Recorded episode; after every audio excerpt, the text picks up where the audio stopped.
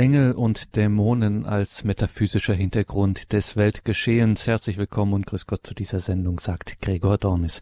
Eine Sendung im September im Engelmonat und wir schauen heute mal aus philosophischer Sicht auf dieses Thema und haben einen Gast, der da wirklich etwas dazu zu sagen hat. Es ist Professor Heinrich Beck. In Bamberg haben wir ihn am Telefon. Grüße Gott, Professor Beck. Schönen Abend. Liebe Hörerinnen und Hörer, für alle, die Sie Heinrich Beck aus Sendungen von hier noch nicht kennen, es ist immer schwierig, so jemanden vorzustellen, der so vielseitig unterwegs ist, bis heute ungebrochen. Der Mann war von 1979 bis 97 Philosophieprofessor an der Uni Bamberg und dabei ist es nicht geblieben. Es kamen weitere Titular- und Ehrenprofessuren, sechs weitere insgesamt dazu in Europa und Amerika. Also nehmen wir da Salzburg, Madrid, Buenos Aires. Heinrich Beck ist Mitglied der Europäischen Akademie der Wissenschaften und Künste, Mitglied der Königlichen Spanischen Akademie der Künste, Bundesverdienstkreuzträger, päpstlicher Silvesterorden und, und, und, und. Die Liste ließe sich weiter fortsetzen. Eines seiner ganz großen Themen, neben dem, wo ihn die meisten Theologiestudenten dann immer herkennen, natürliche Theologie, philosophische Gotteserkenntnis, ein großer, äh, ein großer Forschungszweig von Heinrich Beck, wo er auch weltweit auf allen Kontinenten unterwegs war, ist das Thema kreativer Friede durch Begegnung der Weltkulturen. Und das haben wir in vergangenen Sendungen schon bemerkt. Wenn wir mit Heinrich Beck verbunden sind, dann spielen auch die anderen Weltkulturen immer eine besondere Rolle. Und das hat man auch nicht nicht alle Tage bei so einem durch und durch katholischen Denker wie Professor Heinrich Beck. Und dabei belasse ich es jetzt auch mit der Vorrede und Sie, Heinrich Beck, Sie haben einen Vortrag für uns vorbereitet, den Sie unter die Frage gestellt haben, Engel und Dämonen als metaphysischer Hintergrund des Weltgeschehens. Heinrich Beck. Schönen guten Abend nochmal. Ja, als erstes möchte ich mich bei Herrn Dornis als Redakteur von Radio Horeb herzlich bedanken für die Einladung zu diesem Vortrag und für die Vorstellung meiner Person. Und dann auch bei Ihnen allen für Ihr Interesse am Thema und für Ihre Aufmerksamkeit. Das Thema lautet also, wie schon mehrfach erwähnt, Engel und Dämonen als metaphysischer Hintergrund des Weltgeschehens. Fragezeichen. Nachdem noch bis vor kurzem das Thema Engel von Theologie und Philosophie kaum beachtet oder als ausgefallener Spezialbereich angesehen wurde, lassen die jüngsten Ereignisse der Geschichte die Frage wieder ernst nehmen, ob hier nicht eine hintergründige Dimension der Erfahrungswirklichkeit greifbar wird, die unser Denken zu unkonventionellen Frageansätzen oder gar zu Neuaufbrüchen zwingt. Denn beim Auftreten neuer Sinnbildungen, wie auch von Widersinn in Natur und Geschichte, muss man unterscheiden einerseits zwischen den materiellen Umständen und Bedingungen dieser Erfahrungen, die den Wissenschaften zugänglich sind, und andererseits den Quellen des Sinnes oder Widersinnes.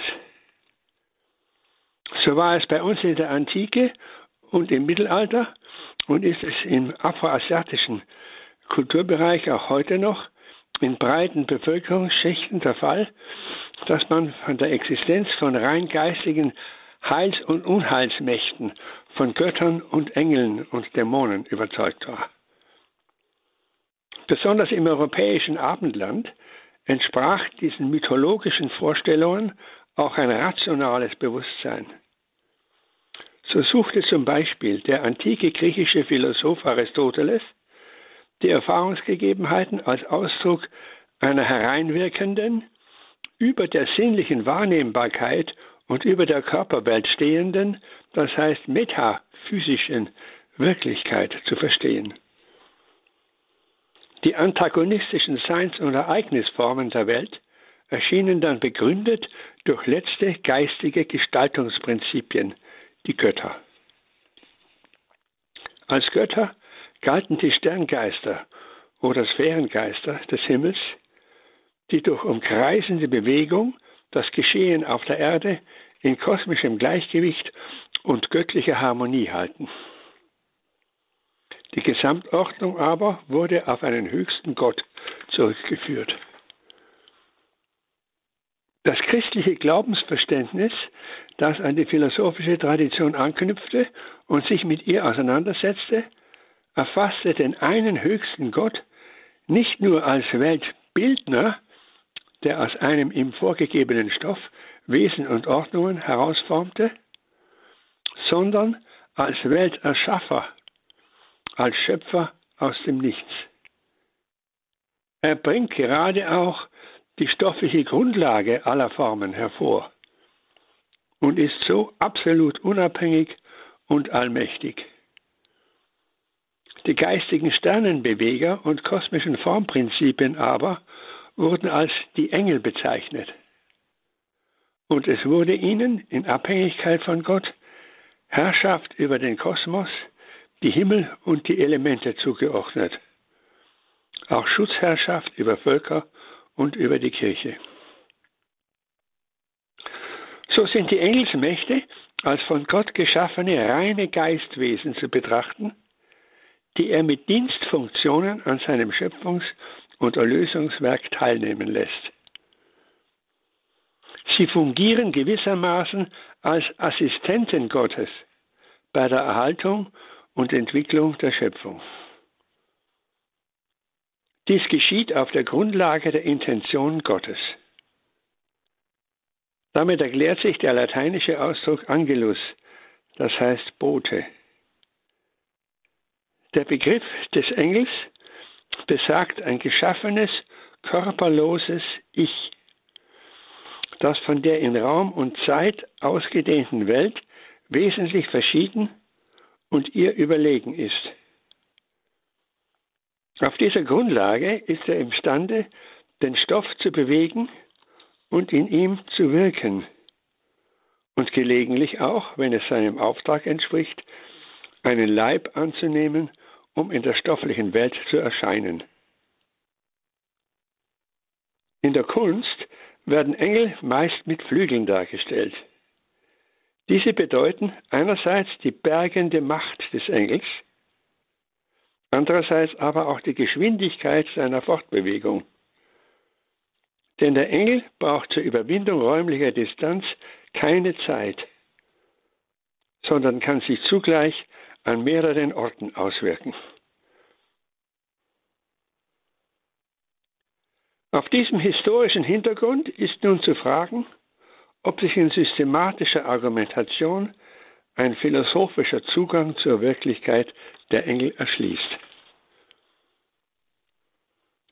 Einen Hinweis auf die Existenz von Engeln vermitteln schon alte Quellen religiösen und außerreligiösen Glaubens und entsprechende Symbole in den unbewussten tiefen Schichten der Seele, die in den Bräuchen der Völker, Mythen und Träumen greifbar werden und als Ausdruck von allgemeinen, aber weithin verschütteten Menschheitserfahrungen gedeutet werden können. Die Verstandesargumente haben in diesen Mythen einen umfassenden menschlichen Hintergrund.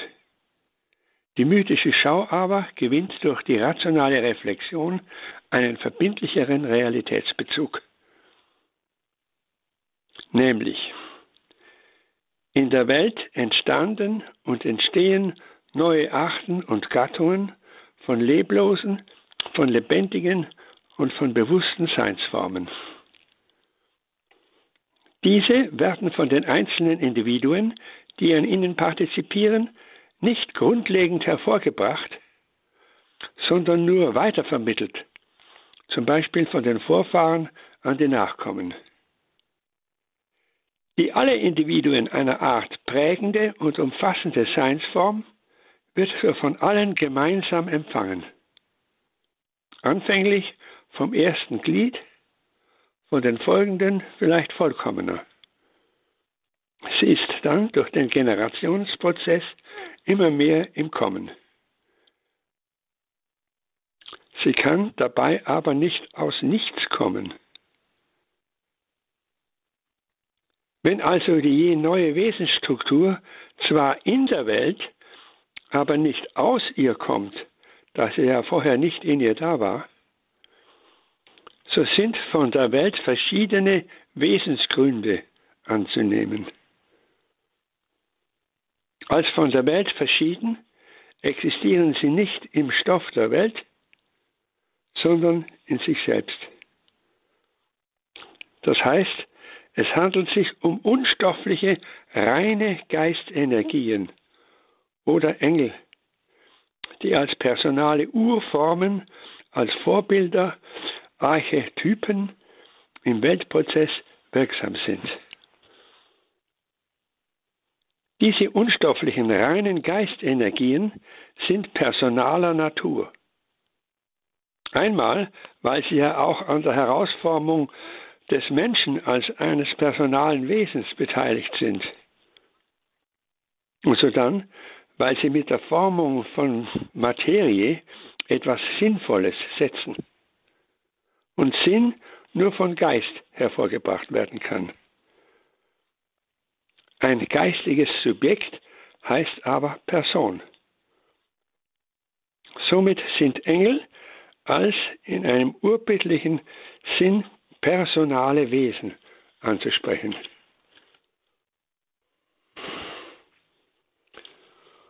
Wohl das Spiel ihrer Formen verdankt so die Welt dem formenden Einfluss von Engeln, nicht jedoch ihre Existenz überhaupt. Mit dieser entspringt sie vielmehr unmittelbar aus Gott. Denn die Existenz ist keine Form, sondern deren Voraussetzung. Nur unter der Bedingung, dass sie dabei überhaupt ist, kann die Welt so oder anders sein und geformt sein. Dieses überhaupt Sein ist aber ein zeitliches Geschehen. Das Sein, das die Welt in Zukunft hat, kommt, wie das Wort da schon andeutet, kommt erst noch auf sie zu. Also, während die Welt von einer Form in eine andere übergeht, strömt ihr die Existenz fortlaufend ein. Nicht von einem Formgrund, sondern aus einem Seinsgrund. Da das Sein als solches aber allem zukommt, was überhaupt ist, allem Stoff, allen Individuen und allen stofflichen und unstofflichen Formen, so umfasst dieser Seinsgrund überhaupt alles. Er ist im Gegensatz zu den Engeln schlechthin unbegrenzt und allmächtig. Gott. Während die Engel jeweils nur eine begrenzte Seinsform als Urform darstellen, übersteigt der allumfassende Seinsgrund, indem er allen das überhaupt Sein gibt, alle begrenzten Seinsformen. Er ist das Sein selbst in dessen unbegrenzter Vollgestalt. Damit ist aber das Sein gerade auch der geistigen und personalen Wesen in ihm auf höhere und unbegrenzte Weise vorausenthalten. Und so lässt sich sagen, er ist der schlechthin Seiende, das Sein in Person. Sein Name ist Ich bin. Vergleiche Exodus 3,14 und auch Johannes 8, 58. Also, während die Welt unter dem informierenden Einfluss geistiger Formgründe sich entwickelt, wird sie mit diesen zusammen in ihrem gleichzeitigen Überhauptsein fortlaufend von Gott hervorgebracht.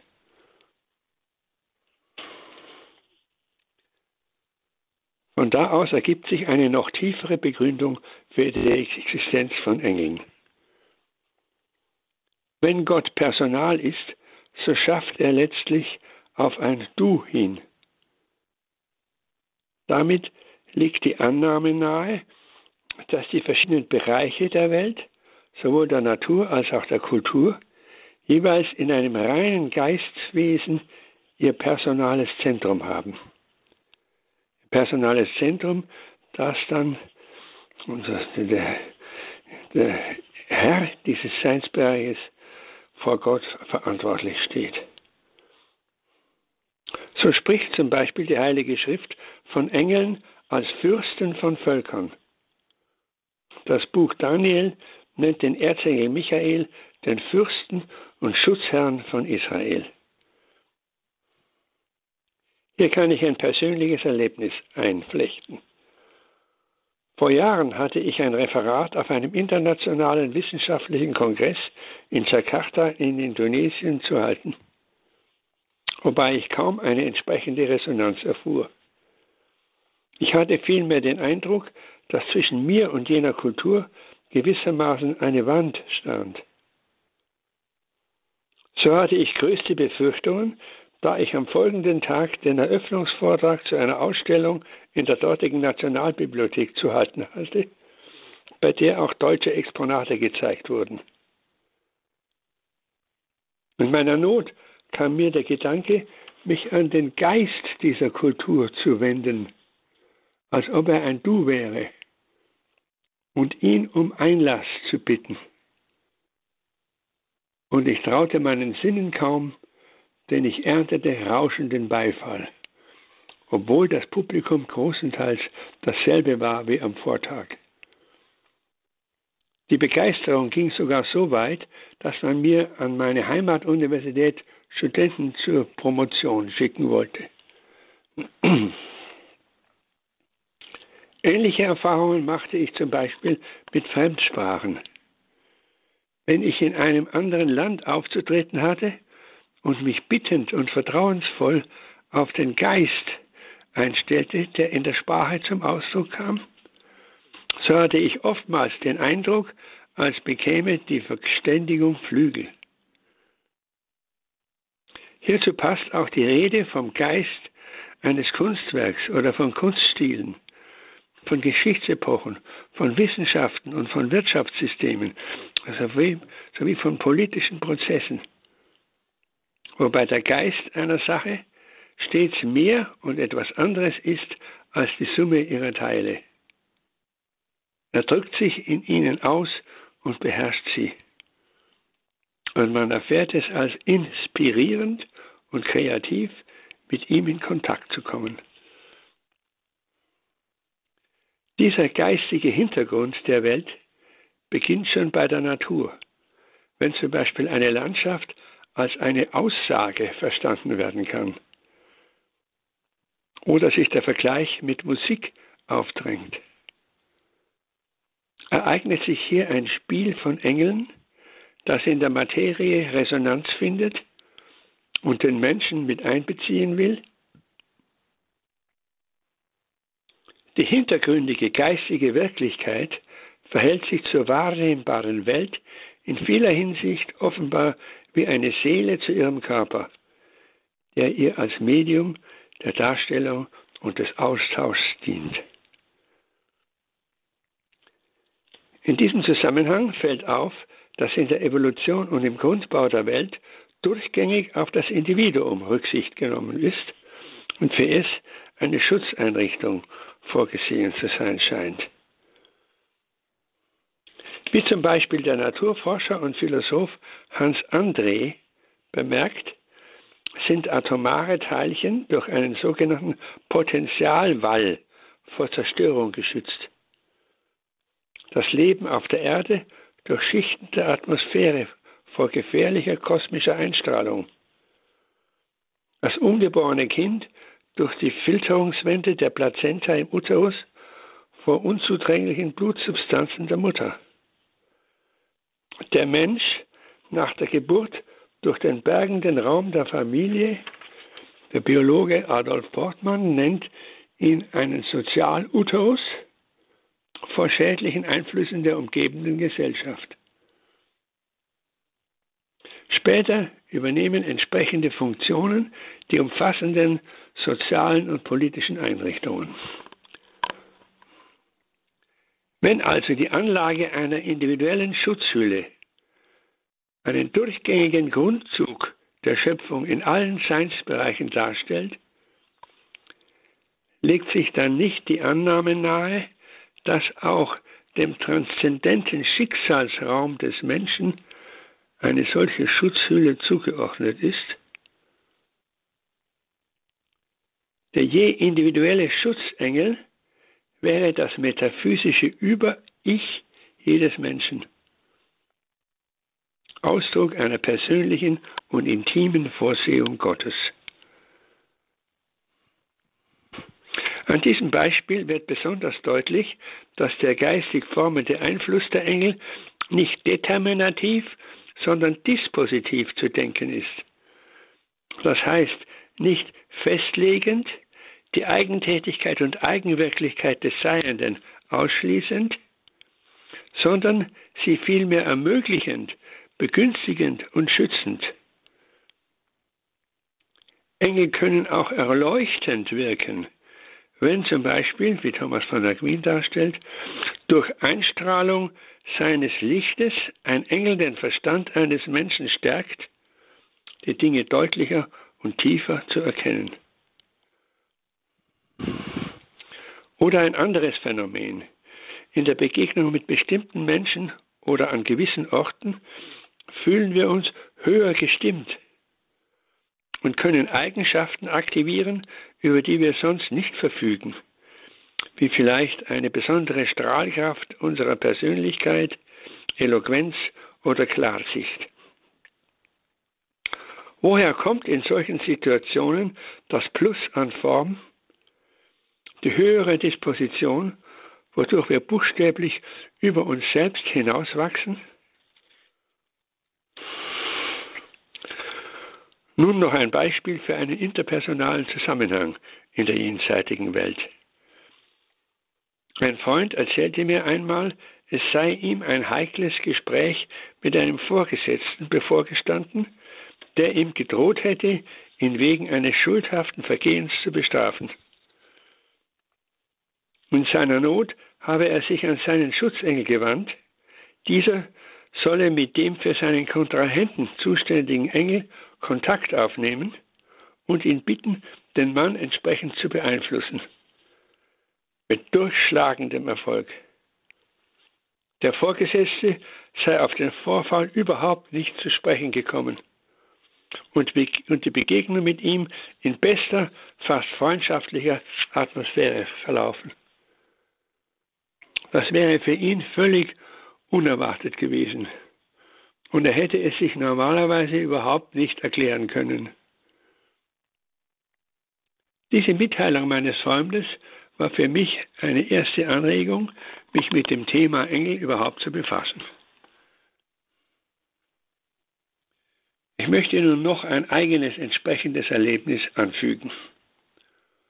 Wohl mitbedingt durch übergroße seelisch-geistige Anspannung erlitt ich eines Tages einen Herzinfarkt und ich hatte mich sofort zu einer Herzkranzgefäßerweiterung in eine Klinik zu begeben. Nachdem man mich dort für den Eingriff entsprechend vorbereitet hatte, wurde ich auf eine Pritsche gelegt. Auf der linken Seite stand ein Bildschirm, auf dem ich die Prozedur mitverfolgen konnte, während rechts der operierende Arzt hantierte. Er führte über die Leiste eine Sonde ein, die er bis ins Herz manövrierte. Als er mit seiner Sonde hier die Engstelle erreichte, die erweitert werden sollte, wurde mir plötzlich übel. Ich war nahe daran, das Bewusstsein zu verlieren und glaubte, mein Ende sei gekommen. In dem Augenblick nahm ich an der linken Seite eine Gegenwart wahr, von der eine Anweisung ausging. Bleib ganz ruhig. Alles geht gut. Atme bewusst und gleichmäßig. Die Worte waren von höchster Zartheit und zugleich einer Sicherheit und Bestimmtheit, die keinen Zweifel oder Widerspruch aufkommen ließ. So gehorchte ich, und nach wenigen Augenblicken fühlte ich, dass die Gefahr überstanden war. Später machte ich mir Gedanken darüber, wie das Ereignis wohl zu verstehen sei. Handelte es sich vielleicht nur um eine Produktion meines Unterbewusstseins zur Selbsthilfe? Dagegen stand, dass ich mich selbst als rein rezeptiv erlebte, angeredet von einer wirkenden Mächtigkeit. Es konnte sich wohl auch nicht um eine unmittelbare Gotteserfahrung gehandelt haben, denn die wahrgenommene Wesenheit schien zwar von großer Hoheit, aber in ihrem Sein doch eindeutig begrenzt. So denke ich an den Auftritt eines Schutzengels. Prinzipiell meine ich, man sollte immer wieder von Gott die unsichtbaren Helfer erbitten, um die von ihm zugedachten Aufgaben angemessen erfüllen zu können. Wenn man nach guten Fügungen der Ereignisse lediglich Gott dankt, kommt dies sicher auch den mitbeteiligten Engeln zugute. Aber es fehlt doch etwas Wichtiges.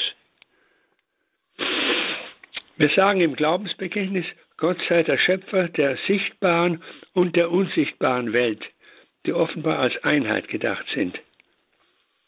Also sollten wir unser Bewusstsein entsprechend weiten und auch den nicht unmittelbar wahrnehmbaren Hintergrund der sichtbaren Welt in unser Denken und Handeln einbeziehen. Wir machen jetzt eine kleine Pause zur Besinnung, in der Musik ertönt.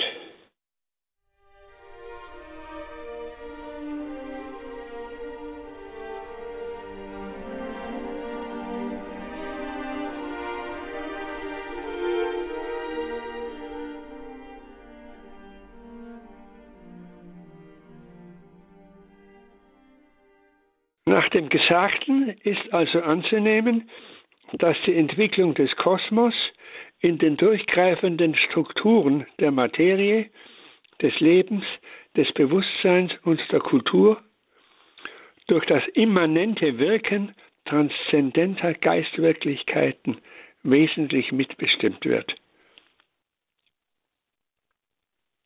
Dies macht nicht nur den Aufbau sinnvoller dynamischer Ordnungen, sondern auch gewisse negative Erscheinungen, tiefe Disharmonien in der Verfassung der Welt verständlich, die nicht auf den Menschen zurückgehen können. Die Naturübel in der Evolution und das Böse in der Geschichte. Wenn zum Beispiel die Katze die Maus zu Tode ängstigt und quält, so liegt solches Verhalten in ihrer Wesensstruktur begründet. Diese aber ist nicht ein Produkt des Menschen, sondern wurzelt ontologisch tiefer und erdgeschichtlich früher. Sie ist als solche auch nicht direkt und unmittelbar von einer allmögenden göttlichen Allmacht herleitbar. Oder grundsätzlicher gesagt, die Natur drückt in ihrer Wesensstruktur vorgängig zu jedem bewussten sinnwidrigen Verhalten des Menschen eine gestörte Sinnordnung aus. Widersinn aber setzt als seine Grundlage den Sinn voraus, dem er widerspricht, und sagt diesen in seinem Begriff notwendig mit aus. Nur dieser Sinn, nicht aber seine Negation, ist auf den reinen göttlichen Sinngrund zurückzuführen. Woher dann die Negation und Perversion des Sinnes? Widersinn bedeutet nicht lediglich ein Ausbleiben von Sinn, einen Unsinn, sondern einen Sinn wider den Sinn als solchen. Jede gestörte Ordnung muss grundlegend Ordnung sein, um gestört sein zu können und gründet in dieser Hinsicht in Gott. Die sinnwidrige Gestörtheit, die Dysteleologie, ist offenbar in der substanziellen Verfassung der Natur mit angelegt. Dies weist nicht auf einen bloßen Zufall oder Unfall hin, sondern auf eine der Natur vorausgehende, anlegende Macht. Es weist hin auf eine Perversion des einwirkenden Urbildes, eine Verkehrung in der archetypischen Sinnwirklichkeit. Gleichsam eingebettet in diesen Zusammenhang sind individuelle und kollektive Ereignisse beim Menschen, die einen ähnlichen Eindruck vermitteln.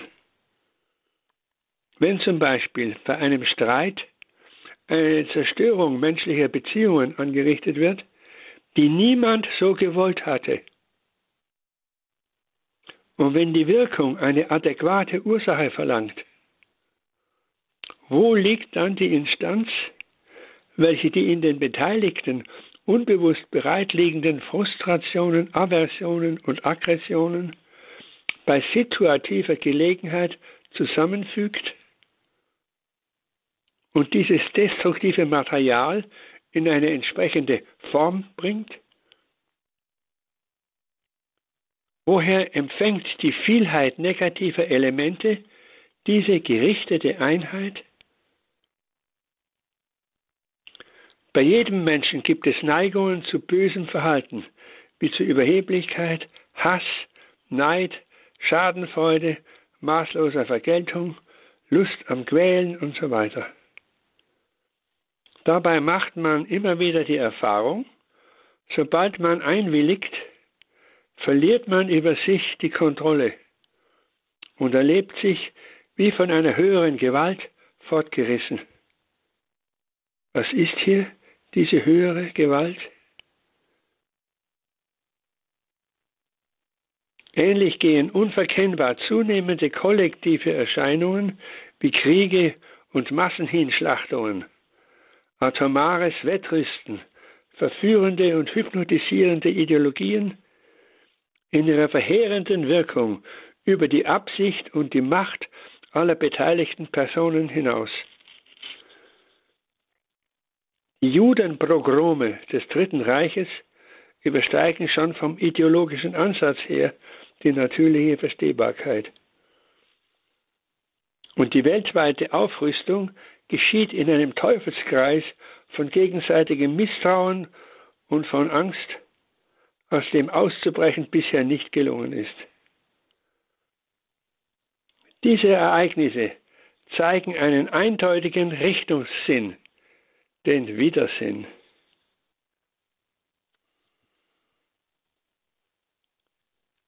Die Energie der reinen Geistwesen verhält sich wie ein ordnendes oder beirrendes Licht, das sich der Welt mitteilt und im Spiel der Evolution gut oder böse mitspielt. Sowie im individual- und menschheitsgeschichtlichen Formungsprozess der Sprache, der Ideen und der Intentionen richtungweisende Informationen einstiftet. Dieser permanente Einfluss ist, nochmals, für die Eigentätigkeit des Seienden nicht determinativ, sondern dispositiv. Das heißt, die guten, gemäß den göttlichen Schöpfungsideen einfließenden Engel begünstigen sinnvolle Entwicklungen der Natur und verantwortungsvolle Entscheidungen des Menschen und wirken so befreiend. Die Bösen jedoch wirken auf sinnwidrige Entwicklungen und Entscheidungen hin und respektieren so nicht die selbstverantwortliche Freiheit. Die dispositiven Einwirkungen umgreifen und durchdringen die kognitive und die affektiv-volontative Wesensstruktur des Seienden und stiften dabei a. entweder Aufhellung und Erleuchtung oder Verfinsterung und Verwirrung. B. Entweder Führung oder Verführung, beziehungsweise auch Heimsuchung oder Versuchung. C. Entweder Ermutigung und Stärkung oder Entmutigung, Ängstigung und Lähmung. Zum Beispiel als hypnotische Faszination durch etwas Drohendes bis zur Vergewaltigung und Verdrängung des Ichs einer schrittweisen Zustimmung des Betroffenen folgend. Je höher ein Geistwesen durch die Umfassungsweite und Durchdringungskraft seiner Erkenntnis im Seinsrang steht, desto tiefer ist es durch seine Liebe, die durch die Erkenntnis ermöglicht wird und ihr zu entsprechend hat, auf den Dienst an der Welt bezogen.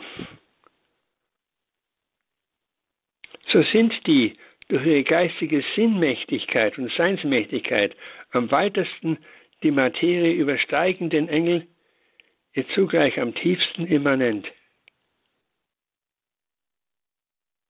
Man könnte geradezu sagen, je immaterieller ein Wesen durch seine Erkenntnis, desto materiebezogener ist es durch seine Liebe.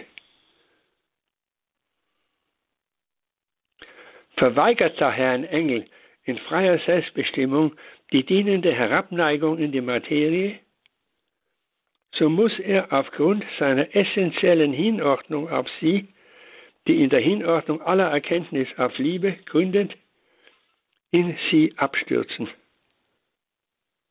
Wobei er die Perversion seines eigenen Seins resonanziell auf den materiellen Kosmos überträgt. Entsprechend ist in der Heiligen Schrift gesagt, dass der hohe Engel, der wegen seiner geistigen Lichtfülle als der Lichtträger Luzifer bezeichnet wird und wohl nicht ohne Zusammenhang damit als der Fürst dieser Welt, nach seiner Dienst- und Liebesverweigerung nicht nur in einer unbestimmten Weise fällt, sondern wörtlich auf die Erde, das heißt in die Materie hinein stürzt. Dieser Absturz oder Hineinsturz wird erzwungen durch die Frage des Erzengel Michaels, der er nicht standhält und die durch ihn hindurchgeht wie ein Schwert oder wie ein Blitz. Das Schwert ist eigentlich das Symbol der Frage. Also diese Frage geht durch den Fragenden, durch den Befragten hindurch wie ein Schwert oder wie ein Blitz, indem er durch dadurch im Lichte der Weisheit, der Wahrheit zur Selbsterkenntnis und Selbstverurteilung veranlasst wird. Er verurteilt sich selbst. Dies zeigt, dass überhebliche und zerstörerisch in sich verschlossene Selbstbehauptung durch die Frage nach der Wahrheit sich auflöst und dämonische Verhärtung durch den Dienst der guten Geistmächte zu, besiegen ist wenn man sich ihnen anvertraut. Dabei ist es wichtig, sich bewusst zu machen, dass es gut ist, dass das Böse existiert und von der göttlichen Weisheit und Vorsehung zugelassen ist. Es dient dem Guten, indem es eine Herausforderung zur Auseinandersetzung und Chance zur persönlichen Reifung darstellt. Denn durch die Erfahrung der zerstörerischen Folgen verantwortungslosen Verhaltens kann der Mensch zur Vernunft kommen. Womit aber nicht gesagt sein soll, dass der Durchgang durch das Böse der einzige und notwendige Weg zum Guten ist. Wenn der Mensch rechtzeitig der Einsicht folgt, ist die Erfahrung des Bösen durchaus entbehrlich.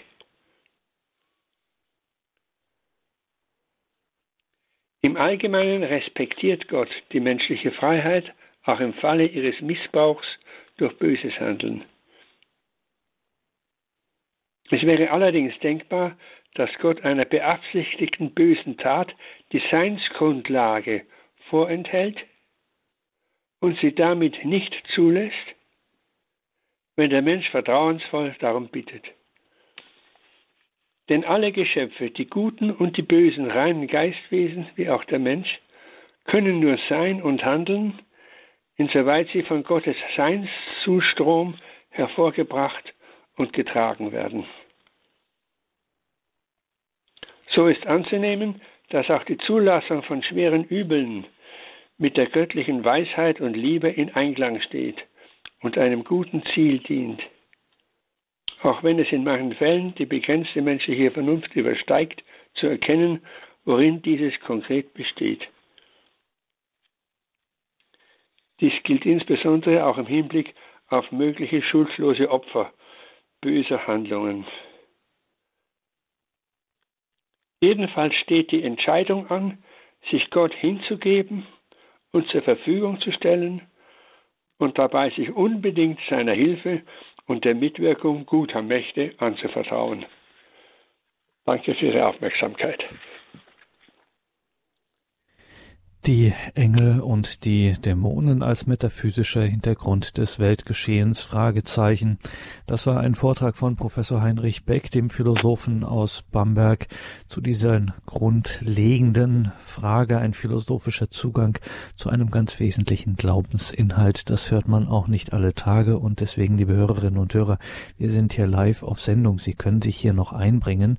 Wir haben noch ein bisschen Zeit und zwar können Sie sich melden unter der 089 517 008 008. Fragen Sie den Philosophen Heinrich Beck zu den Engeln und zu den Dämonen, von denen er auch in dieser Sendung jetzt am Schluss seinem Vortrag gesprochen hat. Ja, Professor Beck, was immer wieder uns schwerfällt, gerade auch bei Philosophie, wenn wir philosophisch unterwegs sind, wenn wir philosophische Vorträge hören, womit wir uns immer schwer tun, ist, wenn so ontologische Profis wie Sie vom Sein sprechen, weil wenn wir Sein hören, dann hören wir offensichtlich doch immer ein bisschen etwas anderes als ähm, der Philosoph. Und jetzt haben Sie gerade hier noch einmal am Anfang Ihres Vortrags so wesentlich unterschieden zwischen Form und Sein, also die Form auf Seiten der Engel und dann eben das Sein auf der Seite Gottes. Das müssen Sie uns noch mal ein bisschen erklären, wie wir das zu verstehen haben. Ja, Dankeschön für die Frage. Die ist sehr wichtig. Ja, die Form bezieht sich auf das So-Sein. Wie ist etwas geformt? Etwa ein Mensch, eine Pflanze, ein Tier. Das So-Sein wird durch die Form beschrieben. Das So- oder Anderssein setzt aber voraus, dass das betreffende So- oder Anderssein überhaupt ist. Dies, dass es ist, ist etwas anderes als dies, was es ist und wie es ist. Und das Sein versteht man primär, primär, das, dass es ist. Und im zweiten Verständnis, in zweiter Linie, das, was und wie es ist. Also Während ein Seiendes sein So-Sein verändert, zum Beispiel ein Mensch sich entwickelt, vom kindlichen So-Sein zum erwachsenen So-Sein, muss dieser Mensch ja überhaupt sein, überhaupt sein. Man muss also im Sein bestehen und fortbestehen und sich durchhalten. Das Sein aber ist etwas Zeithaftes, wie ich also formulierte. Das Sein dass ein Sein, das in Zukunft haben wird, das Sein, das ich morgen haben werde, kommt auf das Seine erst noch zu. Nicht aus nichts, aus nichts, nichts gibt es ja gar nicht, aus nichts kann nichts kommen, sondern aus einer Seinsquelle. Also die Seinsquelle ist etwas anderes als die Quelle der Formung, der Form. Die Seinsquelle ist das Sein, die göttliche Seinsquelle, das Göttliche, das Unbegrenzte Sein überhaupt. Das ist das Tragende, das den Formungsprozess der Welt, den Entwicklungsprozess, in dem die Welt von einer Form in andere Formen übergeht, trägt und ermöglicht. Und jetzt haben Sie darauf einen Gedanken hier geäußert, ein klassischer philosophischer Gedanke, den man aber wirklich nicht alle Tage hört, dass dieses Formende, dass da sozusagen ein Prinzipien, Form, Gründe etc. eine Rolle spielen. Das äh, hängt mit den Engeln zusammen. Ich stelle meine Frage nochmal zurück, Professor Beck, weil wir müssen unbedingt noch zur Frau Eva aus München gehen, die uns angerufen hat und sie möchte noch gern eine Frage stellen. Guten Abend nach München. Guten Abend. Guten Abend, Herr Professor Beck. Ich habe sehr aufmerksam Ihren Vortrag zugehört und ich habe mich sehr gefreut, als ich gehört habe, worüber ich gestern ganz plötzlich äh, erkannt habe, dass Engel selbstverständlich an verschiedenen Orten gleichzeitig sein können. Und Das hängt ja damit zusammen, ja, und das hängt doch damit zusammen, dass es dort in der Geisteswelt keine Zeit und keine Orte gibt, die nicht gleichzeitig zu erreichen sind und gleichzeitig da sind. Alles ist ja gleichzeitig da und so bewegen sich die Engel. Ja, also Sie haben noch einmal betont, was im Vortrag schon äh, zu entwickeln versucht wurde, dass der Engel zur Überbrückung von räumlicher Distanz keine Zeit benötigt, sondern, und so könnte man jetzt vertiefend weiter darlegen, seine Kraft, seine Wirkung zugleich an mehreren Orten einfließen lassen kann. Also nicht kann man sagen, der Engel ist an diesem Ort, sondern er wirkt auf diesen Ort ein. Er ist nicht an einem bestimmten Ort, sondern jenseits von des Raumes. Aber seine Wirkung geht an die verschiedenen Orte des Raumes wie auch an die verschiedenen Orte der Zeit. Ja, da sind wir bei einem wichtigen Punkt. Sie haben am Ende Ihres Vortrages einen interessanten Satz gesagt. Sie haben gesagt, je immaterieller ein Wesen sei durch seine Erkenntnis, also je, je, je immaterieller ein Wesen durch seine Erkenntnis sei, desto materiebezogener äh, sei es durch seine Liebe. Das müssen Sie uns nochmal erklären, was Sie damit gemeint haben. Ja, also wichtig ist die Struktur eines geistigen Wesens in seinen Tätigkeiten. Eine eine Fähigkeit zu erkennen und eine Fähigkeit erkenntnisgemäß zu handeln ist zu unterscheiden. Diese beiden Fähigkeiten aber hängen zusammen. Durch die Erkenntnis ermöglicht sich ein sich hinneigendes Handeln, die Liebe. Also Erkenntnis, in der Erkenntnis tritt gewissermaßen das Sein heraus in die Erscheinung, in das Bewusstsein, das erkennende Bewusstsein und darauf folgt dann als Antwort auf das sich Zeigen des Seienden die Hinneigung, die Liebe. Also in der Erkenntnis geht das Seiende aus sich heraus und in der Liebe in sich hinein. So ist also die Erkenntnis auf die Liebe hingeordnet. Und je höher, das war meine Ausführung, je höher ein Seiendes durch seine Erkenntniskraft über der materiellen Welt steht, desto tiefer ist es durch die Liebe, die der Erkenntnis zu entsprechen hat, in die materielle Welt hineinbezogen. Und wenn es sich weigert, dieses Seiende, also in unserem Fall der Engel, die, die dienende Herabneigung in die Materie zu vollziehen, dann wird es durch den Sog, der aus der, aus der Erkenntnis folgt, in die Materie hineingezogen. Ja. Es stürzt dann, es, es steigt nicht dienend, liebend in die Materie ab, sondern stürzt in die Materie hinein. Das ist dann der Engelsturz, der in der Heiligen Schrift beschrieben wird. Und es gibt das bei Lukas zum Beispiel, beim Evangelisten Lukas, eine Stelle, wonach Jesus sagt, ich sah den Satan wie einen Blitz auf die Erde stürzen. Und auch in der Apokalypse, der sogenannten geheimen Offenbarung, ist viel die Rede vom Sturz der Engel, der sie nicht in der Höhe des Geistes und der Liebe sich halten, sondern hineinstürzen in das, wo sie, wo sie nicht hinein wollen.